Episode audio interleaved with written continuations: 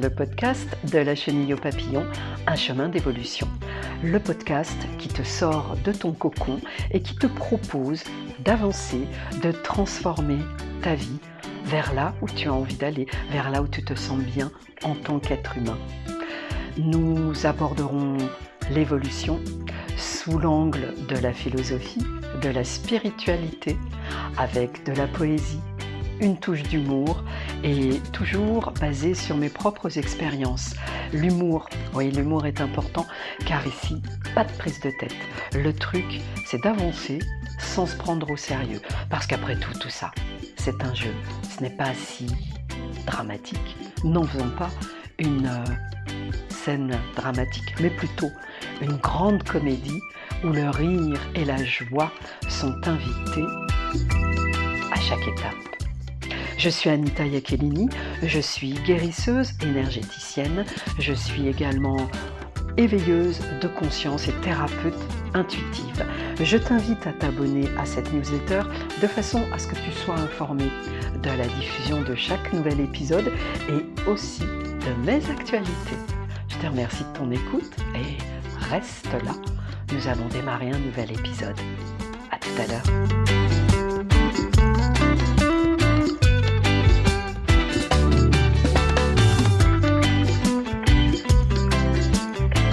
Cet épisode, j'aborde deux thèmes.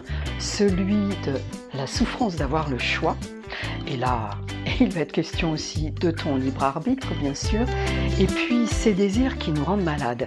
Et finalement, ce sont deux expressions qui ont été prononcées par l'une de mes filles alors fin, à la fin de ses études, elle s'interrogeait sur ce qu'elle souhaitait faire, sur son proche futur professionnel.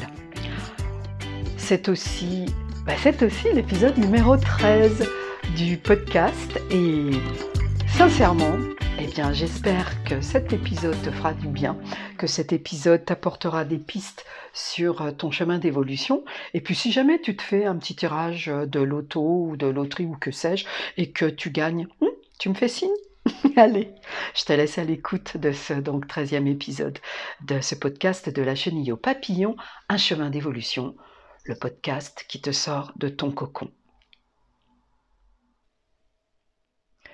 La souffrance d'avoir le choix. En regardant mon calepin ce matin, j'ai un petit carnet dans lequel je note mes, idées, tout ce qui me passe par la tête et qui reste un petit peu plus longtemps dans ma tête que les autres, les autres idées qui fusent et qui s'en vont. La souffrance d'avoir le choix. J'ai noté ça il y a quelques mois, il y a même quelques années, dans ce calepin. Et finalement, je crois que cela m'a été inspiré par euh, une de mes filles. Oui, c'est ça, je me souviens. Nous discutions toutes les deux sur le choix, sur son orientation. Et elle s'interrogeait sur euh, les différents métiers qui lui plaisaient, qui pourraient lui plaire. Et en fait, c'était pas du tout confortable pour elle. Alors je l'interrogeais, je demandais pourquoi ce n'était pas confortable pour elle. Et elle me disait euh, J'ai peur de me tromper. Donc là-dedans, j'ai peur de me tromper. Il y a deux choses très fortes. La peur et se tromper. En tant que parent, je ne suis, pas forcément la mieux placée en fait pour euh, aborder certains thèmes, même si nous sommes, je pense, dans l'ouverture avec mes enfants. Parfois, je me dis que je ne suis pas forcément la mieux placée parce qu'il y a l'affect. Il y a l'affection, il y a cette relation qui est particulière d'une mère à son enfant, d'une enfant à sa mère. Et parfois, évidemment, j'aborde les thèmes d'une manière différente avec les personnes qui ne font pas partie de mon clan familial, parce qu'il n'y a pas, justement, cet affect. En tous les cas, je la regardais, je me souviens que je la regardais, et quand moi-même je me disais, mais il y a quelque chose à creuser là-dedans parce que elle a fait de bonnes études. Elle sort avec un bac plus 5, école de co, école de commerce, plus une licence de philosophie, un double parcours si tu préfères. Et je me disais, il y a un truc là. À quoi ça sert de faire de telles études si à la fin, on ne sait pas quoi faire, on ne sait pas quoi en faire Attention, je ne suis pas dans le jugement, hein encore une fois. Je le répète en préambule, puisque tu peux écouter cet épisode sans avoir écouté les précédents. Il n'y a absolument aucune forme de jugement dans ce que je dis, mais bien des interrogations, quelque chose pour euh, avancer dans la réflexion. Je ne sais pas, toi qui m'écoutes, quel est ton parcours en termes de formation, en termes d'études, en termes de scolarité. Je ne sais absolument pas ce que tu fais, mais tu peux partager. Je te rappelle que je suis vraiment, vraiment à, l'écoute de tout ce que tu peux échanger. Par mail, si tu préfères. Et donc, cette réflexion, j'ai peur de me tromper. Je lui ai demandé, je lui ai dit, mais pourquoi tu as peur de te tromper? Qu'est-ce que tu entends par là? Qu'est-ce que tu veux dire par là? Est-ce que tu peux creuser un petit peu? Parce que on est tous euh, devant des choix, on a tous des choix à faire, on a toujours le choix. Ça, je, je le rappelle au passage, parce que ça me semble aussi important. Quelle que soit la situation, nous avons toujours le choix. Et c'est ce choix d'ailleurs qui impactera d'une manière ou d'une autre euh, notre présent, dans un premier temps, puis notre futur dans un second temps. Mais ce qu'il est important de garder en tête, c'est le présent. En quoi ce choix va impacter mon présent, mon quotidien? Et pourquoi cette peur de se tromper? C'est très intéressant d'associer la peur à, se tromper, quoi, en fait, à faire euh, un choix qui n'est pas forcément le meilleur, mais qui est probablement le choix le plus juste au moment où tu le prends en fonction des outils que tu as entre les mains, en fonction de tes connaissances, en fonction peut-être aussi de ta manière de regarder la situation, ta situation. Quel que soit le choix que tu feras, ce ne sera pas une erreur. Ce sera un choix, une expérience, un enseignement que tu en tireras d'une façon ou d'une autre. Ma fille me dit ça, j'ai peur de me tromper. Donc elle creuse, nous creusons ensemble ce qu'elle entend par là. Et très rapidement, elle m'en vient, elle en vient à me dire euh, les personnes de ta génération, maman, souvent, n'avait pas le choix. Du moins, c'est comme ça qu'elle le pensait. je lui demande de creuser le truc. Elle me dit, bah, quand tu étais issu euh, d'un certain milieu, tu suivais certaines études, et par exemple, si tu étais issu d'une famille de médecins, bah, très probablement tu étais influencé par tes parents qui allait t'inciter à faire médecine et t'allais devenir médecin ou dentiste ou pharmacien, puisque ma foi, c'était quelque part euh, ton environnement et le seul, la seule profession que tu connaissais bien. Et c'est vrai, quelque part, elle n'a pas, tort. Bon, je ne suis pas en train de dire que toutes les personnes de ma génération dont les parents étaient médecins ont fait médecine. Mais beaucoup comme beaucoup de personnes de ma génération dont les parents étaient profs, ont fait un métier dans l'enseignement, proche de l'enseignement, proche de les enfants, de l'éducation. Beaucoup de personnes de ma génération dont les parents étaient par exemple artisans, ouvriers, travaillaient dans le bâtiment, dans la peinture, dans l'électricité, dans, la plomberie, euh, ont baigné là-dedans et ont exercé, ont choisi des professions qui étaient aussi liées au bâtiment en général. Euh, si on était issu d'ailleurs d'un milieu modeste, il était plus difficile d'accéder à de grandes écoles, à de grandes études. Pourquoi? Eh bien tout simplement parce que les familles n'avaient pas les moyens de financer ces grandes études, ces longues études, ces grandes écoles, et que l'enfant, l'étudiant, le jeune adulte, était souvent invité, je dis un mot élégant, invité à participer aux finances du foyer. Donc quelque part, en me disant ça, donc attention, nous parlons de, générations euh, d'il y a peut-être 50, 40, 50 ans. D'accord? De ces parcours-là. D'ailleurs, il y avait moins de bacheliers. Quand tu regardes les, les courbes de résultats au bac, déjà de, personnes qui suivaient un bac, nous étions moins nombreux que, que vous l'êtes aujourd'hui. Alors, pas de jugement, je ne sais pas si c'est bien, je ne sais pas si c'est pas bien. J'aurais tendance à dire, ben, c'est bien. Parce que si euh, vous êtes de plus en plus nombreux à accéder aux mêmes choses, à l'éducation, encore faudrait-il que l'éducation soit partout, partout, à la hauteur des individus que vous êtes, à votre richesse personnelle. Bon, ça c'est encore un autre débat. Donc revenons à notre thème, la peur de se tromper. Et elle me dit, donc par rapport au choix, continuons, tu vois, notre conversation, et elle me dit, euh, écoute, c'est pas simple, c'est pas facile à choisir. Et je lui réponds, non, mais choisir, ce n'est jamais simple. Bon, là, en l'occurrence, c'est pas comme euh, si tu étais dans un magasin et que tu hésitais entre le t-shirt bleu et le t-shirt rouge. souvent, tu prends les deux. Là, c'est autre chose. Là, tu peux pas prendre les deux.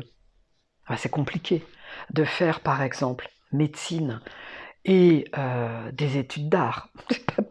non, en simultané, tu vas pas pouvoir faire ça. Donc, de toute façon, il faudra que tu fasses un choix. Entre parenthèses, ma fille n'avait absolument pas envie de faire médecine ou des études d'art. C'est juste pour l'exemple, tu me comprends. Qu'est-ce qu'elle entendait par tout ça et qu'est-ce qu'elle voulait vraiment dire par cette, cette peur de se tromper? Nous creusons, nous continuons à creuser. Et là, elle me dit, ben, finalement, maman, il y a une souffrance lorsqu'on a le choix. Il y a une souffrance associée à ça. Et là, j'étais estomaquée, si tu veux, quelque part. C'est quelque chose qui ne m'avait pas traversé l'esprit. Dans ce contexte-là, hein, je te le rappelle. Quoi faire? Quelle orientation choisir après des études? Et quand elle m'annonce, mais finalement, nous sommes très nombreux dans ma génération à souffrir parce qu'on ne sait pas quoi choisir, et c'est une souffrance parce que justement, nous avons le choix. Alors que vous, ta génération, vous n'aviez pas le choix, et donc vous n'aviez pas à vous poser autant de questions à vous interroger, à chercher en vous ce qui était le meilleur. Elle dit parce que justement, elle me disait, justement parce qu'on a le choix, il y a énormément de possibilités. Et c'est là où ça devient complexe, où ça devient prise de tête, où ça devient une forme d'angoisse, ça devient anxiogène. Quelle voie choisir? Pourquoi est-ce que je suis faite, en tous les cas aujourd'hui, à l'instant présent? Qu'est-ce que j'ai envie de faire? Qu'est-ce que j'ai envie de faire? Et toi, qu'est-ce que tu as envie de faire là tout de suite? Si tu avais le choix, là tout de suite, en termes euh, d'activité, en termes de job, qu'est-ce que tu choisirais? On imagine, j'ai une baguette magique. Et cette baguette magique te permet de faire ce que tu as envie de faire. Alors tu ne te préoccupes pas des compétences, du CV, de la formation, du machin truc. Non, non, juste, j'ai une baguette magique. Qu'est-ce que tu as envie de faire? Qu'est-ce que tu fais? Qu'est-ce qui te fait kiffer? Qu'est-ce qui fait que le matin, quand tu te lèves, c'est waouh, génial, j'y retourne Ouais, c'est une vraie question. C'est une vraie question. Poursuivons, ma fille poursuit avec cette histoire de tu vois, on a le choix, et finalement c'est flippant. C'est ça qui fait peur, c'est d'avoir le choix. Parce qu'il y a deux choses. Nous sommes face à notre responsabilité, c'est notre responsabilité.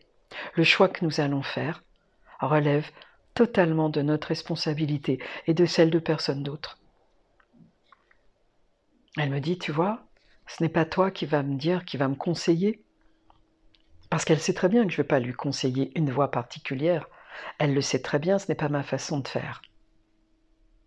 Elle le sait très bien, je, je suis là pour les guider, mais absolument pas pour leur imposer quelque chose ou leur dire la manière dont je les vois, dont je les perçois.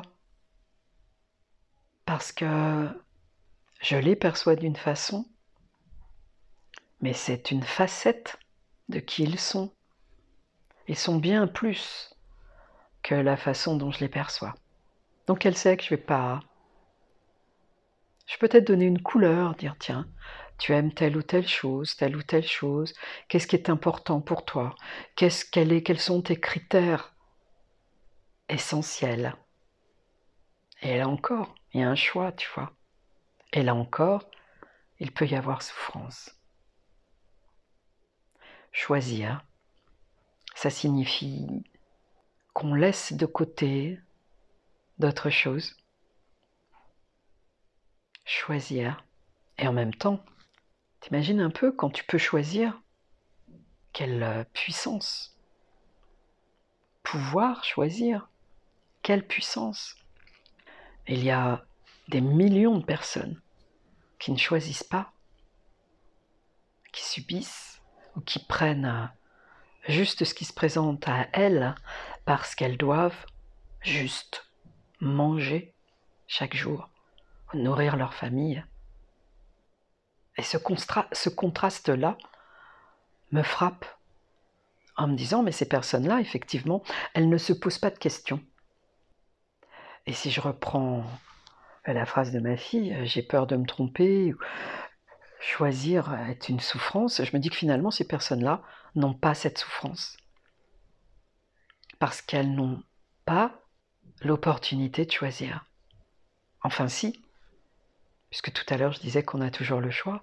L'opportunité qui s'offre à elles, c'est je choisis cette activité-là pour manger, parce que c'est ça qui se présente à moi aujourd'hui, ou je ne la choisis pas, et euh, je prends quelque part le risque de ne pas pouvoir nourrir euh, les miens, de ne pas pouvoir me nourrir.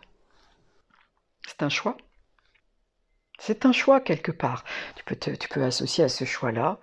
Je, je choisis de ne pas saisir cette opportunité-là et j'ouvre la porte à autre chose qui n'est pas encore là. On peut considérer les choses sous cet angle. Bref, le fait de pouvoir choisir est une souffrance. Peut-être une souffrance. Alors je lui dis, mais qu'est-ce que tu veux? Qu'est-ce qui te fait vibrer? Est-ce que tu as des passions? Et là, elle me répond, non.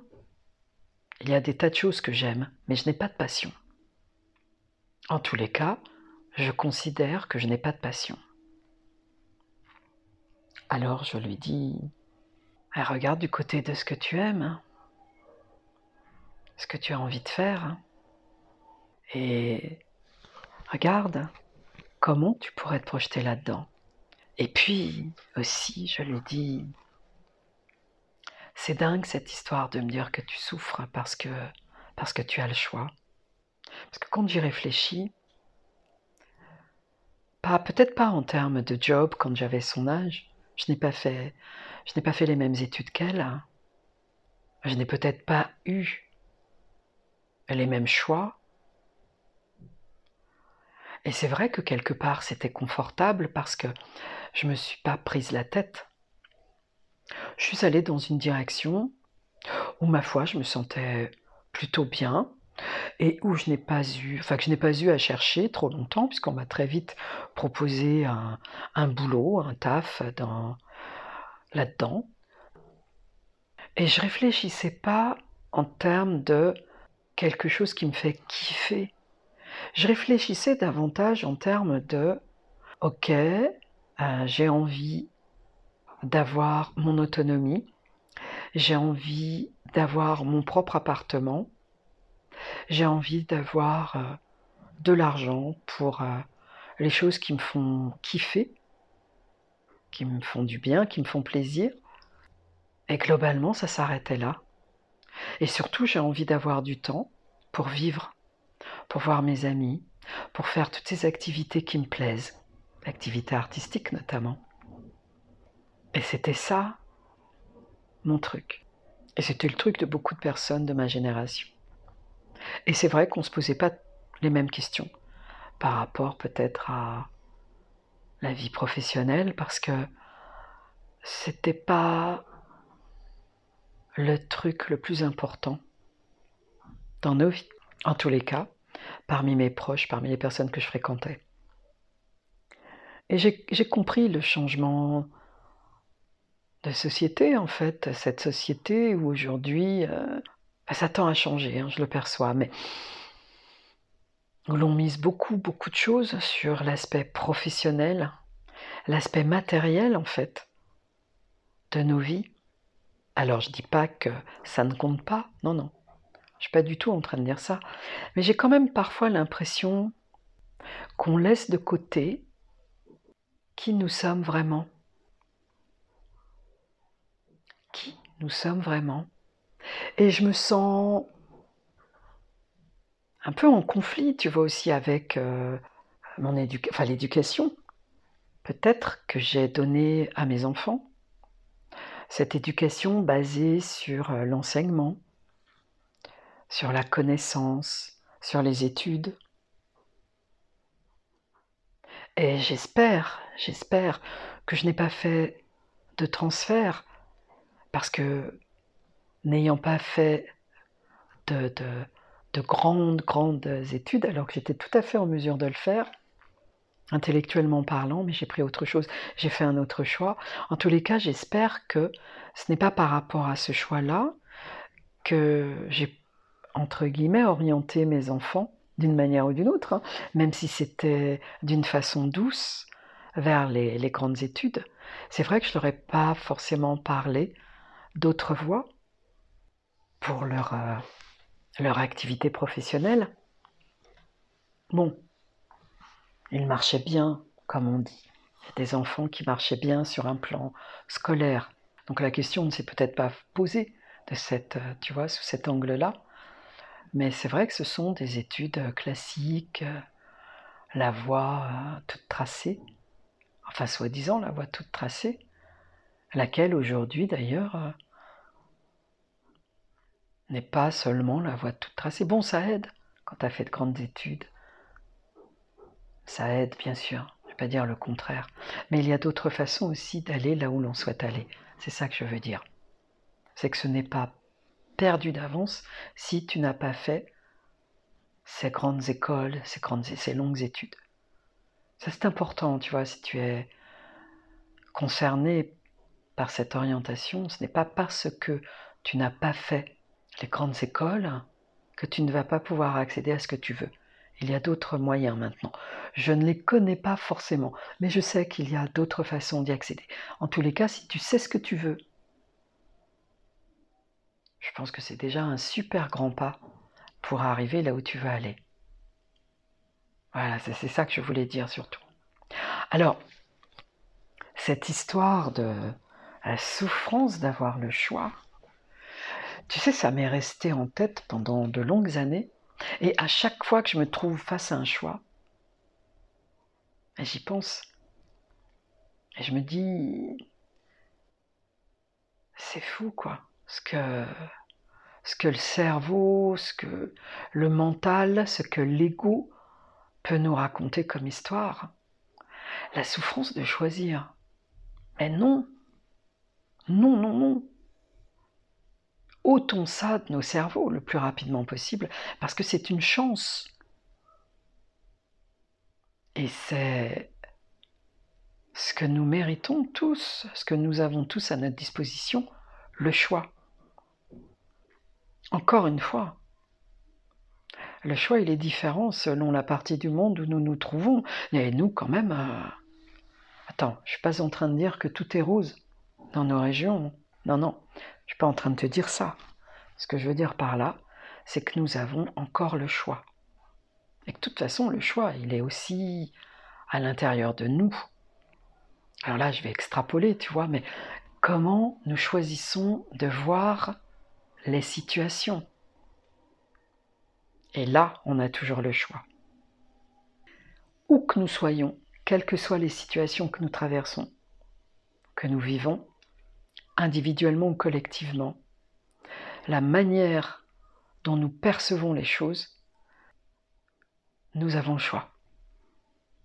J'ai le choix de considérer que telle situation est catastrophique ou prometteuse d'un changement. J'ai le choix. Ça m'appartient. Et ça, personne ne peut me l'ôter ce choix-là. Personne. Aucune situation. Rien venant de l'extérieur, rien venant de l'extérieur ne peut me l'ôter. C'est ma richesse. C'est ta richesse. Nous l'avons tous, cette richesse-là. Alors à chaque fois que tu te trouves face à un choix, que tu as besoin, qu'en tous les cas, que la situation exige de toi de choisir, bien rappelle-toi que, waouh, c'est une chance. Et rappelle-toi aussi que tu feras toujours le meilleur choix à l'instant T, selon la situation, selon tes connaissances, selon ton énergie du moment, et que par la suite, tu pourras toujours faire un autre choix. Toujours. Tant que tu es conscient, tant que tu es consciente, tu pourras toujours faire un autre choix. Alors aujourd'hui, ma chère fille, puisque je parlais de, je partais de son expérience, eh bien elle a fait un choix, c'est le sien. Et c'est une expérience, c'est une première expérience dans le milieu professionnel, dans le monde professionnel. Et elle grandit. Ce choix qu'elle a fait, de toute façon, lui apporte un enseignement. C'est évident. Elle lui apporte un enseignement sur elle-même avant tout. Qu'est-ce qu'elle aime et qu'est-ce qu'elle n'aime pas? Qu'est-ce qu'elle ne veut absolument pas poursuivre professionnellement? Qu'est-ce qu'elle a envie? De creuser Dans quoi elle a envie de devenir peut-être une experte Et puis peut-être qu'elle aura envie de tenter quelque chose de totalement différent, mais c'est OK. C'est OK aujourd'hui. Mais c'est génial. Tu vois, les personnes de ma génération ont très peu changé de job.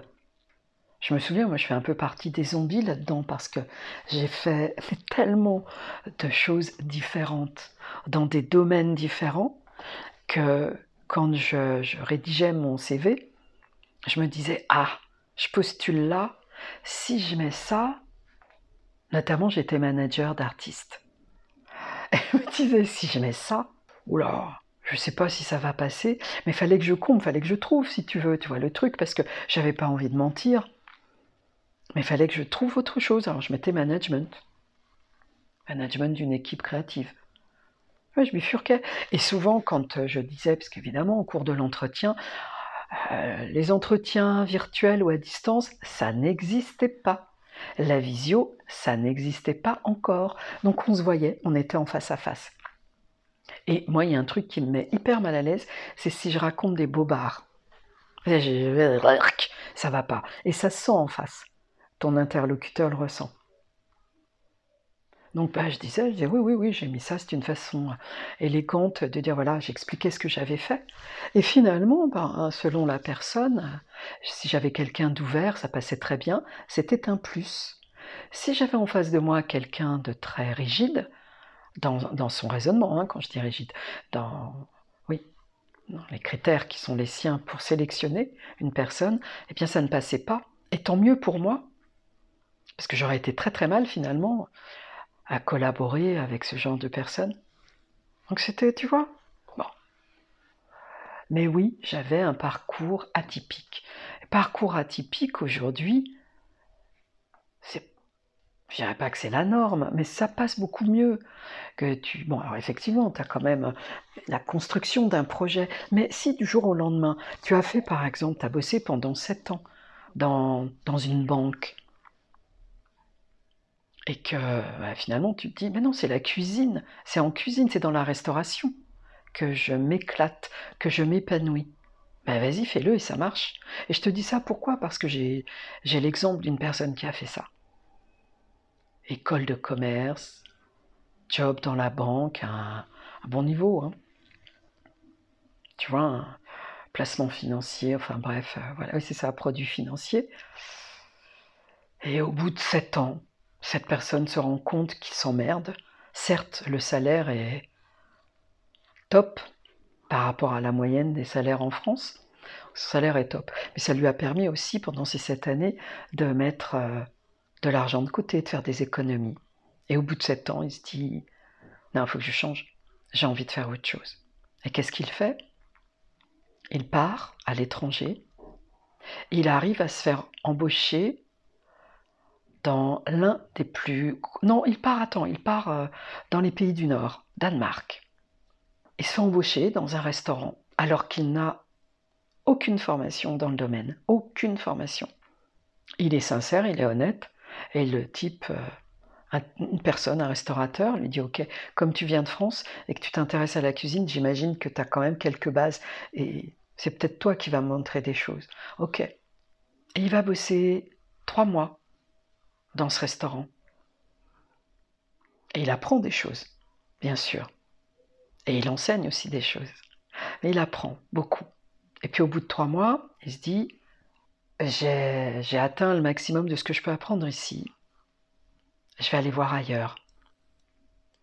Et il entend parler euh, de quelque chose qui se passe au Texas dans la restauration. Aux États-Unis, il part. Part aux États-Unis. Et il va dans ces restaurants où il y a un nouveau mode de cuisson de la viande. Il y restera six mois.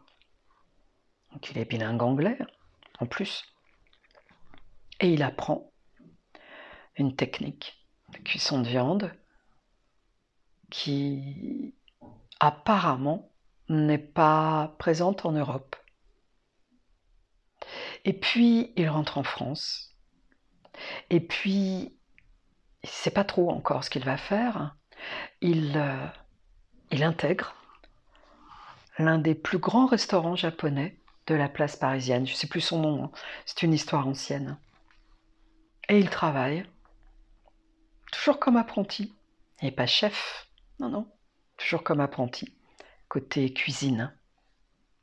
Et il apprend beaucoup. Et puis il décide, euh, au bout d'un an, tu vois, formation comme ça dans la restauration. Il décide euh, d'ouvrir son propre restaurant. Alors il regarde en France, à Paris, notamment, et il se rend compte que c'est pas forcément simple. Et finalement, c'est à Bruxelles qu'il ouvrira son établissement.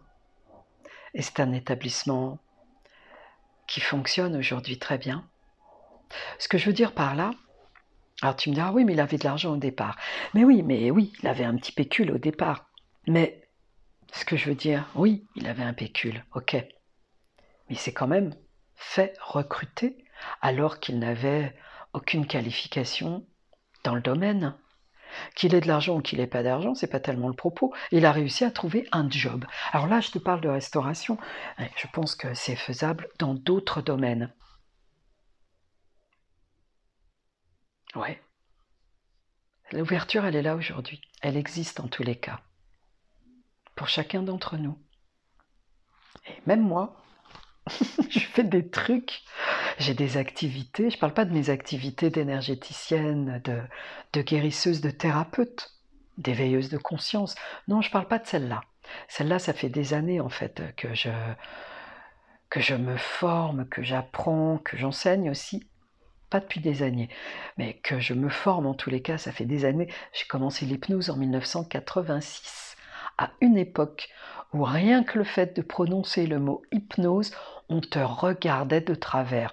Je te jure, je te jure, on te regardait de travers, on me regardait de travers, donc euh, bon, euh, j'ai fini par euh, ne plus en parler, ne plus parler de ça. Je faisais ça en plus de mon boulot. J'ai fait des cours, j'assistais à des cours. J'étais sur l'île Saint-Louis, je crois que c'était même rue Saint-Louis en Lille. Je suivais des cours, on était quoi? 7 5, 7 C'était un peu en catimini ce truc-là.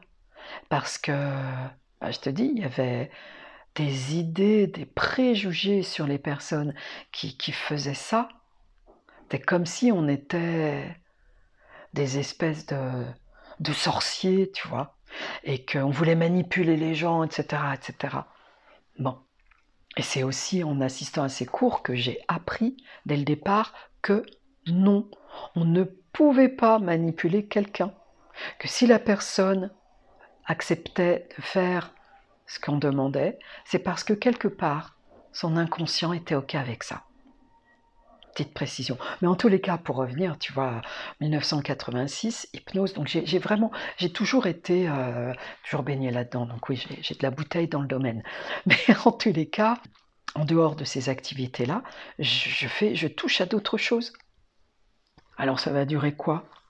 Trois mois, quatre mois? Un an, deux ans, je sais pas. Mais c'est ouvert, c'est ça que je veux dire. C'est ouvert. Alors si tu as envie de, de, bouger, si tu te sens pas forcément bien là, où tu es, ou même pas forcément mal, mais que tu as envie de tenter autre chose, eh bien réfléchis à ton projet et vas-y. Et vas-y. La vie est une succession d'expériences, quel qu'en soit le domaine. La vie professionnelle, la vie sentimentale, la vie relationnelle, je préfère dire, vie relationnelle, puis euh, ta vie spirituelle aussi. Encore une fois, nous sommes des êtres d'une richesse infinie. Et la vie est quelque chose d'incroyable. Succession d'expériences, c'est top. Bon, allez, je vais te laisser là-dessus. Parce que si on branche sur le sujet, ça peut prendre des heures. Donc, la souffrance d'avoir le choix, ôte-toi ça, ôte, nettoie ça de ton cerveau. Et remplace la souffrance d'avoir le choix par la chance d'avoir le choix. Et ces désirs que nous avons, eh bien un vrai désir ne nous rend pas malade. Si ça nous rend malade, c'est qu'il y a un truc quelque part qui n'est pas juste. Ou c'est pas le moment. Ok